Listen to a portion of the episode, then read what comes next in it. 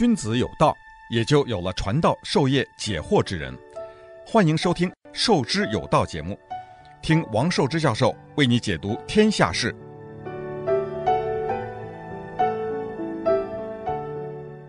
欢迎大家来到《授之有道》这个节目。我们呢当中呢稍微断了一天，没有跟大家讲这个啊、呃、美国的衰退。呃，我们呢今天重新。开始给大家讲美国的衰退。我们今天这一讲呢，应该是到第九讲。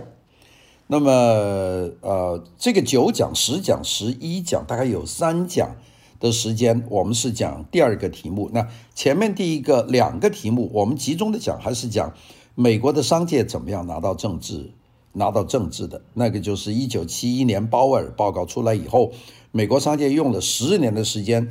在美国总统吉米·卡特的任内，在国会、在白宫拿到了他们的这个权利，通过了一系列有利于企业的法案，这就叫做权势转移或者权力转移。这个转移呢是七七年、七八年成功的。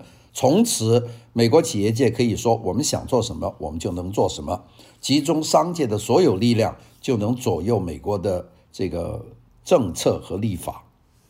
那这一段呢，我们以后会慢慢的发挥，讲讲现在怎么样。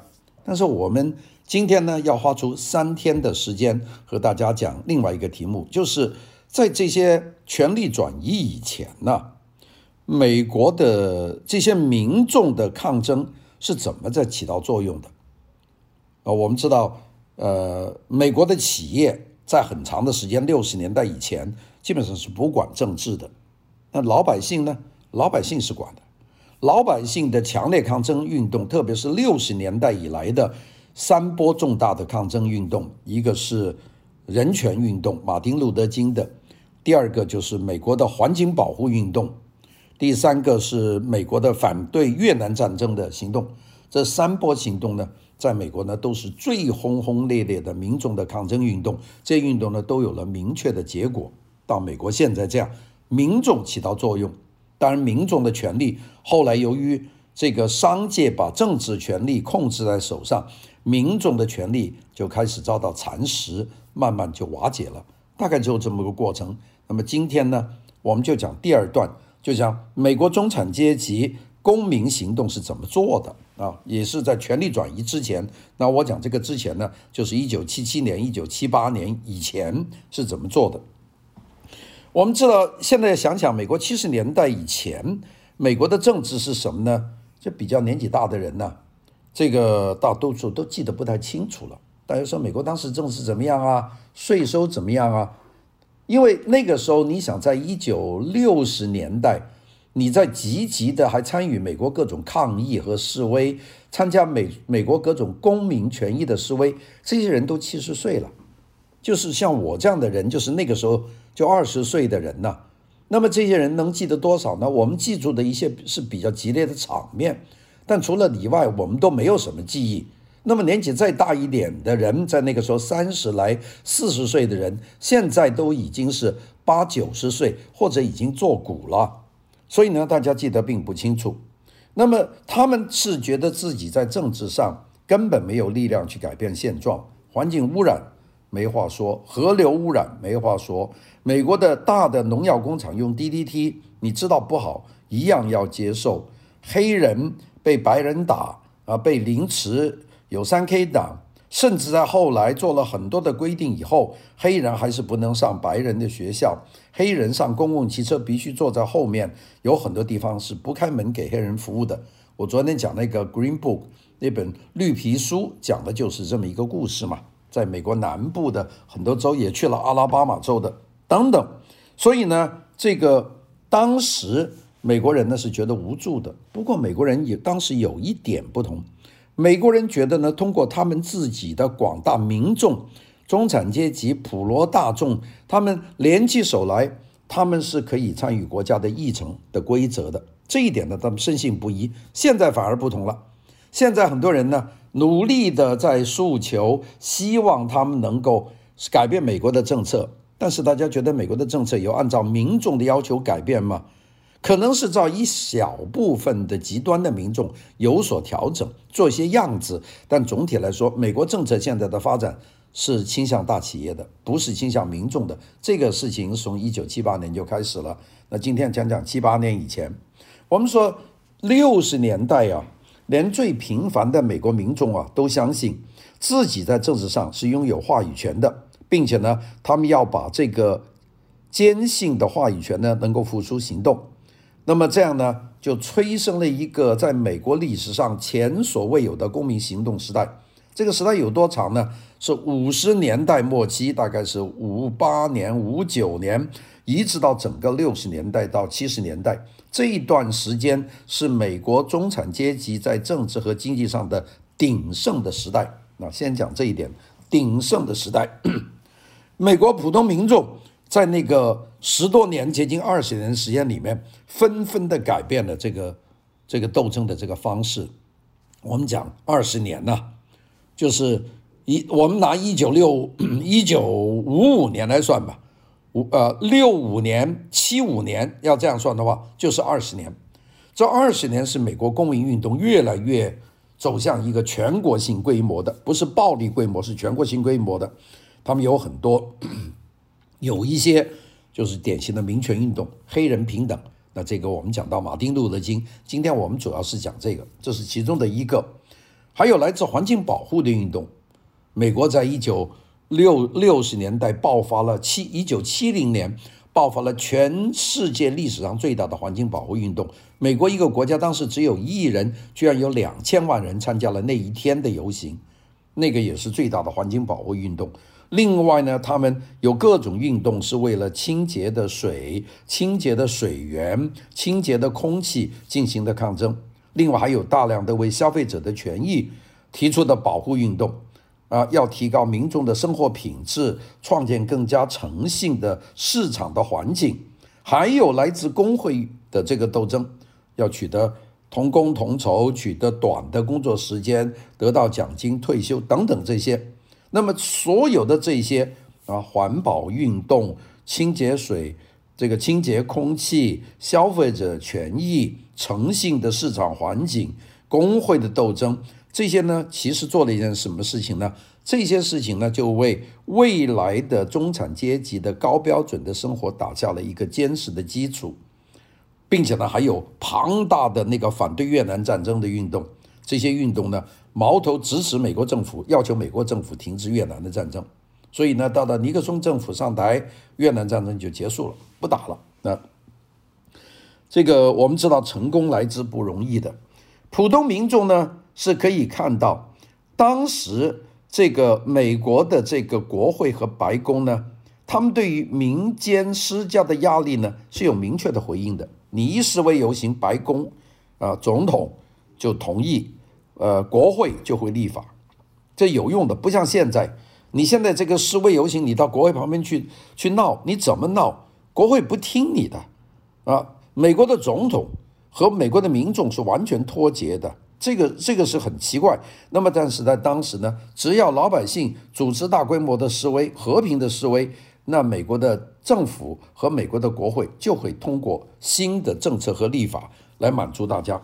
所以呢，那个就是年代，就是五五年到一九七五年这些年代呢，就是美国民政公民的参政运动是有作用的。不像现在，你再打再闹没作用。政府呢，铁板一块，因为它的后面不是民众，它的后面是企业，是金融的利益。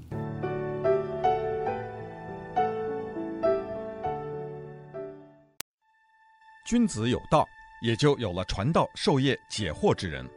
欢迎收听《授之有道》节目，听王寿之教授为你解读天下事。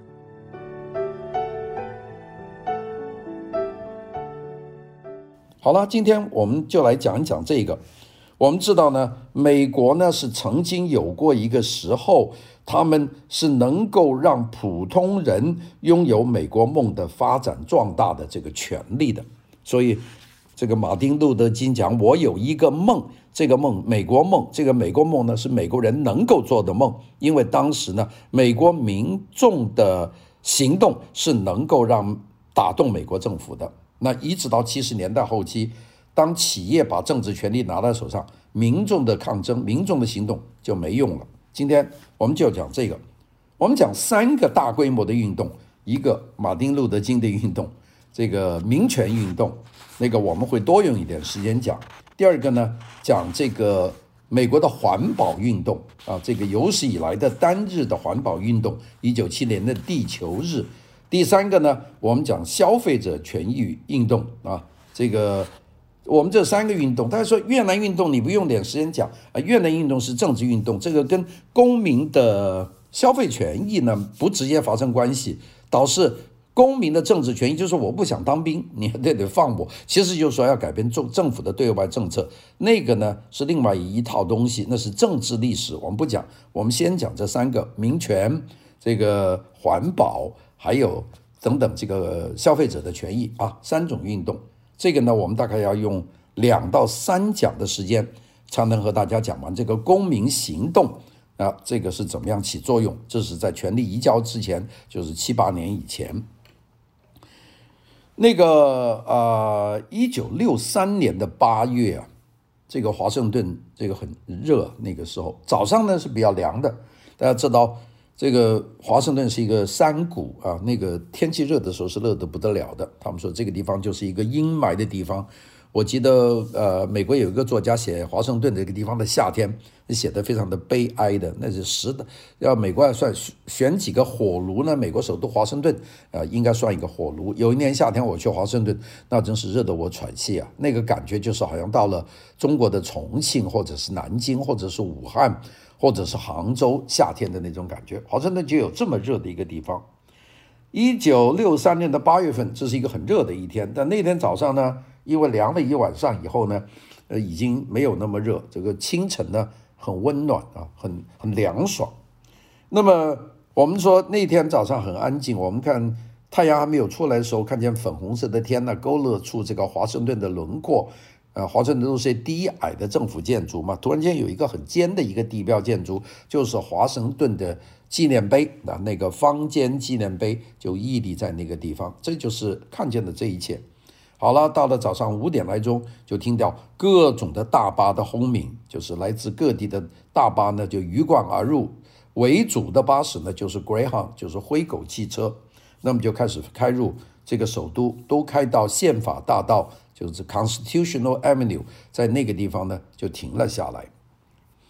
这个第一波到达华盛顿，在一九六八年八月二十三号到达华盛顿的巴士呢，是来自比较近的一些州，那比方说纽约州，那到这个马里兰和弗吉尼亚不远。那从纽约州、康涅狄格州、宾夕法尼亚州的巴士是第一批到的，停在这里，里面上的这些乘客就来示威的。那他们就走到那个草坪，那个公开那个大的草坪叫 mall，在那个 mall 上呢，就开始铺下这他们的布，呃，在搭帐篷，在那里呃开始煮咖啡，开始聊天，那像家庭聚会一样，就等着别的车到。那么这些普通民众呢，鱼贯而行，就在那个草坪里面，慢慢呢就聊天呢，走向这个林肯纪念堂。大家知道林肯纪念堂呢，那将是马丁路德金今那天要要讲话的地方。好了，过了没多久，又有第二批巴士到了。这些巴士来得远了，他们从南方来的。他们这些巴士从美国南部的这个种族歧视最严重的州——阿拉巴马州、密西西比州、田纳西州这些民权的活动家，那不是一般的民众呢。他们坐巴士呢，也进入这个朝圣之旅。另外还有些人呢，更远了，他们坐火车或者坐飞机过来的。那这些人呢，从乔治亚州、从弗吉尼亚州或者卡罗来纳州，他们呢坐火车、坐飞机来，那么就右转这个机场，这达拉斯机场到市中心的这个汽车就来到这里。这些人呢，其中有很多人是反对这个白人种族隔离的，那他们有这所谓的 free rider，这些黑人呢。啊，他们要求上坐这个不许黑人坐的巴士，坐上去他们就坚决不下来。这部分人也在来了。这些很多来到华盛顿参加示威的这些人呢，在路上呢是被人打的。比方说，有些黑人和白人，他们要来参加这个华盛顿的大聚会，在蒙特高马利这这一个城市叫 Montgomery，就被一群白人暴徒呢就打过。他们乘坐的灰狗巴士。在这个 Aniston 这个村镇外面被白人用自己做的这个鸡尾酒啊，就是我们叫做 Molotov cocktail，就是燃烧弹，去把它焚烧过。另外呢，有些大学生，比方说有个叫 John Lewis 啊，就像刘易斯这样的大学生，他呢是要跑到 Nashville 白人专用的餐馆吃饭，结果被人殴打，被人用烟头去烫。那么，另外还有一些人，有一个是来自伯明翰这个最种族歧视的城市，有一个牧师叫沃特尔斯沃。这个牧师他呢，由于在伯明翰抗争，被一个警察用高压水枪把他打到这个教堂的墙上。还有很多年轻的黑人，他们呢在示威当中呢，被南部的警察用警棍啊，用呃这个警犬去咬他们。那么这些人都来了，有医生，有律师，有商人，他们呢都抵押了自己的房屋和商铺，筹集保释金，就准备来，来了就准备被抓的，那就是我保释金都准备好了。这个整个呢就来到了老联邦的范围。那么我们现在看到，在这个中心地带聚集的人呢越来越多，有大学教授，也有美国的部长，有学校的老师，也有普通的老百姓。这些人呢，都是良心所驱使，决心亲眼见证华盛顿的这场大的游行。那么，当时美国政府的当权者呢，是已经做了最坏的打算。他们担心这个情绪激动的人群呢，会把他们会有人去煽动啊，就是领头者的煽动，包括马丁路德金。那么，他们就会不计后果进行狂热的示威，所以呢，就会发生了这个暴力的攻击。那当然，他们。防范于未然呢，也就调动了国民警卫队啊，在华盛顿去保护。这个跟这个二零二一年的这个一月六号的那个就完全不一样了。一月六号他们是呃有有警告，但是没有调动国民警卫队，所以白宫一下就给别人就打进去了，这是后话啊。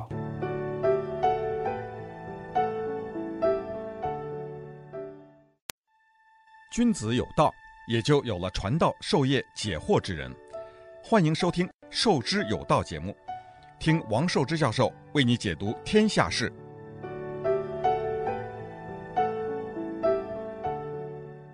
好了，但是呢，我们知道，一九六三年八月二十八号这一天，我前面讲错了，不是二十三号，是二十八号。八月二十八号这一天呢，这些人都来齐以后就开会，结果这个会呢。开得具有历史的意义，并且这个会开得极为的和平。这一整天没出事。那个庞大的美国中产阶级人群，其中大部分是黑人，也有一些白人，他们在这一天的会里面和平、肃穆、有尊严地进行抗议的活动。这些人呢，这个。二十万的民权运动的示威者，他们安静又温和地占领了华盛顿，在这里听了马丁·路德·金的一番讲话。听完以后，大家挥舞着美国国旗，然后安详地散去。这个是一个了不起的一个事情。我们知道，这些人来到美国的上这个华盛顿的示威呢，是很和平的。我们看见有很多父母陪着孩子在玩，或者全家一起坐在华盛顿的那个摸周边的那些低矮的树丛下，在国家广场的草坪上散步。那么，并且呢，还打开摊位在吃晚吃他们的这个野餐。那么，还有一些父亲呢，他们呢在这里等着他们开会，把报纸遮在脸上，在这里打瞌睡。整件事情啊。拥有大型野餐会的那种明朗的气息，虽然不是野餐会，但是这件事情貌似一个二十万人参加的野餐会，就铸造了美国的历史，是华盛顿亲自经历了一项社会事业发起的最大型的和平示威的运动，对民众力量的一次大规模的庆祝。这个呢，是美国公民在呼吁政府采取行动。改善种族歧视造成不公平现象的最有效的一次，好像马丁·路德·金牧师讲的，他对说：“他说我们已经感到了一种近乎白热化的紧迫感啊，有紧迫感，但是没有没有白热的火焰啊。”这个啊，我们今天讲讲这美国这场运动，我们都还是很留念这场运动。美国曾几何时，在一九六三年的。八月二十八号是有过一场这样有效的这样和平的运动，现在已经离我们非常远了。我们说，在美国，其实没有任何一个人比马丁·路德·金更加了解应该怎样去改变一个国家，怎么样利用引人注目的社会和经济的不平等，在美国的权力架构本身不情不愿的情况下，也美国政府不想改变的情况之下，去动摇美国的权力架构的这个基根基。马丁·路德·金比任何一个人都懂。自从美国联邦最高法院在一九五四年下命令废止公立学校的种族隔离制度以来，到了一九六三年，这过去差不多十年了，就九年的时间，美国的公民权立法相关的议程都已经被美国国会彻底的封存了。美国的种族歧视在公立学校里面继续进行，所有的人都无能为力。现在，马丁·路德·金带了这个二十多万的浩浩荡荡和平的民众，就是要动摇这个根基。那我们下面就讲他故事。我们知道，美国的草根的力量不是最穷困的人，是中产阶级，特别是中产阶级的中下层。这些人呢，他们呢就打破了这个僵局，他们呢就来到了华盛顿，要改变一个国家形势的态度，要改变华盛顿的政治风向。并且呢，用和平抗争的方式，那就是这一次。一九六三年呢，当时马丁·路德·金是知道他需要组织一个全国的协会，用这个来领导他的这个运动，对政府施压。所以呢，为了突出黑人民权运动的目的呢，马丁·路德·金在一九六三年呢，就创立了南方基督教领袖会议，这是一个。看起来是一个宗教会议，其实是组织民权运动的一个指挥部，并且呢，他们就选了一个最差最差的地方去搞这个民权的抗议。大家知道这个这个打蛇打七寸呐，擒贼擒王啊，这个你要动手在全国搞，你是力量就不行的。所以马丁路德金呢很简单，先找一个种族情况最最坏的地方，在那里示威，在那里抗争，引起冲突，然后让全国注意，然后再转师集中力量到华盛顿 D.C.，让全国知道，就这么一个事情，两步，哎，这个非常有效。他呢选择什么城市呢？选择了阿拉巴马州的这个伯明翰市 （Birmingham）。这个伯明翰呢是美国对于黑人民权运动进行大规模。抵制的一个城市，这个态度非常的恶劣。伯明翰的这个公共安全负责人呢，这个人的外号叫公牛，叫布啊，他叫尤金康纳。这个尤金康纳呢，他在这个全市范围里面毫无这个忌惮的这个强行执行种族隔离，见到黑人违了规，那就抓就打放狼狗，就是这个康纳这个公牛。当时其实大部分的美国的南方的城市已经开始废除种族隔离制度了，因为一九五四年就国会通过了。但 Birmingham 依然呢是美国种族歧视制度执行的最彻底的城市，并且呢有着臭名昭著的警察暴力的这个记录，就是一个 Birmingham。那么，在这个一九六三年以前呢，在伯明翰呢，已经有二十二次黑人的住宅和黑人的教堂呢被人放炸弹去爆炸，到现在为止没有查出是谁炸的，这个警察不力呀。那么这个种族分子肆无忌惮，那么搞得呢所有的少数族裔的这些住处和教堂呢都非常紧张。我举个例子说，这个伯明翰市的犹太人教教堂啊。我们叫犹太人教堂，叫 Synagogue。犹太人教堂呢，每天晚上灯火通明，就是怕有人跑进去放炸弹。那么，并且呢，派人通宵去守夜。黑人教堂呢，很多黑人就住在教堂里面，并且呢，这个很多人看见谁去都丢的，这些人都不敢说话，因为一旦你要说啊，我看见是我的邻居谁谁去丢的炸弹。你报到警察，警察把你的消息一卖出去，那种族分子就到你家里把你凌迟了。这个不得了，所以大家选择去沉默。当时啊，《纽约时报》有一个资深记者，很出名的，叫 Harrison Salisbury，索尔兹伯利，他就说：“Birmingham 啊，是一个恐惧之城啊，呃，Birmingham is a city of a fear，是一个恐惧之城啊。”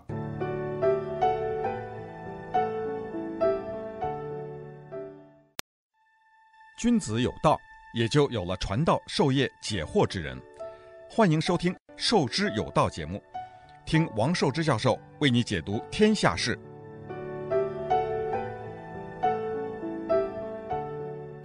那么，在伯明翰呢，有一个叫 Chuck Morgan 的律师，这个人很坦率，也很诚实。但这个人呢，就给记者看他上班的那个包，包里面放了一支点三八的手枪，他就用手枪保护自己，并且是上了膛的。谁来搞我，我就拿枪去打。你想，当时伯明翰到什么地步呢？马丁·路德·金呢，就把这个攻击的重点呢，就放在伯明翰。他首先怎么办呢？组织了一群黑人学生。啊，就是攻击伯明翰的警察，呃，伯明翰警察，我们一示威，警察就肯定拿棍打，让你打，学生不还手，是马丁路德金最高的地方，不还手，不放火，那你就抓，抓了就我们就去保释，啊，我们就提出诉求，警察肯定用暴力了，用暴力，全国的新闻记者都在那里拍照，然后就公布伯明翰的警察是多么的野蛮，多么的种族。第二个呢，马丁·路德·金呼吁这个伯明翰市的百货公司解除这个种族隔离，因为百货公司不让黑人进去啊。那么，并且呢，要求伯明翰市能够给黑人提供更好的就业机会。那么，在这里呢，就希望造到有心理上的这个杠杆作用，最后呢，能够唤醒在伯明翰里面的一大批有温和派，也就是对黑人同情的白人的良心。这样呢，就开始行动了。一九六三年的早年啊，这个有一群十几岁的黑人青少年，每一天就往伯明翰市区去抗议。那警察呢，就警棍、高压水枪、警犬，他们就在那里打。那么这些十几岁年轻人不还手，高唱“我们终将胜利”。那么这个新闻记者就在旁边报道。警察的残酷殴打和平抗议的学生的影像，每一天晚上都在电视上面向全国的播放。所以呢，这种情况使得那些顽固的种族主义者没有办法掌控，就是不断的在电视上放。你可以打人，但是你不能说电视台不能放。这个呢，就是马丁·路德·金的制胜的王牌。他用这种荧幕上的形象，向华盛顿的政坛施加影响力。那华盛顿当然当然感觉有压力了，这个不得了啊！这个伯明翰在阿拉巴马，你搞成这样。那么，当这个伯明翰的当权者拿到了这个本地法院的禁令，那么就是说学生不许示威游行，他们就来禁止这个学师生游游行。这个时候，马丁路德金呢就换上自己的那个西装，亲自参加到这个十几岁的学生的在伯明翰的游行里面去。最后呢，马丁路德金就被给伯明翰的警察抓了。抓在监狱里面，那么记者蜂拥而去伯明翰的一这个监狱，这个呃，马丁路德金在监狱里面发表了讲话，批评了白人温和派维护现行法律和秩序的行为。他说这样做的话，等于在保护种族歧视的现状不变。他通过亲身的游行。马丁·路德·金已经成功的彻底的打破了伯明翰种族主义的石墙。他这场政治赌局呢，这个马丁·路路德·金就赢了。无论如何，公民直接采取行动的方式，通过伯明翰就取得作用。其实早在马丁·路德·金入狱以前，他呢就已经找人就想办法和这个。比较倾向白人种族情势，这个这个派别的白人势力的这核心去谈过话。我们知道马丁路德金有一个得力的助手叫 Andrew Young，他呢就跟伯明翰白人商会的温和温和派就讲过话，就有过秘密对话，就说你们不要这样搞，你们不要站在这些极端分子这边，因为我们把这个事情搞大了，变成联邦的法令，这些人是直接违反联邦法，他们是要被抓的。那么，并且呢，他们就已经开始和他们进行想办法。那么，当时呢，这个呃，伯明翰的这个警察局长叫公牛嘛，叫这个康纳。这个康纳呢，他在这里的为所欲为，打人放狗。他的背后呢，是有一个白人极端主义的大团体，叫大骡子。那大家知道，美国中西部出很多骡子，骡子就是马和这个驴交配的那种比较大体型的，叫骡骡子，叫 mule 啊，M U L E 驴子。这个大骡子是伯明翰的白人权力的集团。那么，这个 Andrew Young 和马丁路德金的态度呢，就是要想办法让这个大骡子啊，他不要支持这个打在打一手的这些极端分子。就是你还是有前前途，因为这是广大的白人的温和派，虽然他们支持这些镇压黑人的示威游行，但是他们也犹豫，所以他们就做大骡子的工作。那么这大骡子里面包括很多白人，那怎么办呢？马丁路德金又出了一条非常妙的计：如果所有的东西都没有办法让他们认得的话，那么有一样东西，那就是。经济是能打击这个大骡子这些白人种族分子的，怎么办呢？就在伯明翰市，伯明翰市二十万人有一半是黑人，十万黑人。这个 Andrew Young 发了一句话：大家都不要买东西，除了必要的食品和药物，这些东西要买也可以到城外去买，不要在伯明翰买。就是大家不买东西，所有黑人不买东西，让经济瘫痪掉。突然间，这个城市有一半人不消费了，这样抗抗争了多少天呢？三九十天，九十天，伯明翰白人的那些商店、餐馆，所有的消费场所全部完蛋，没有人买东西。这个力量就知道了，他们抵制了所有的东西，让商人懂得道理，商人意识到，第一个。如果他们不支持黑人的这个人权运动，他们将一点生意都没有。这些黑人是不会投降的。第二个，天天看见那些警察拿狗去咬黑人，拿棍去打黑人，他们的形象也非常的不好，就开始发生了转变。九十天以后，商人就选出了新的市长。这个市市长呢，伯明翰的市长叫布特威尔。他们就满足了黑人关于废除种族隔离以以及在工作升职上面的白人的机会的平等，撤销了对抗议者的全部起诉，这件事情就过去了。那下一步事情呢，就是指向华盛顿。我们明天再聊。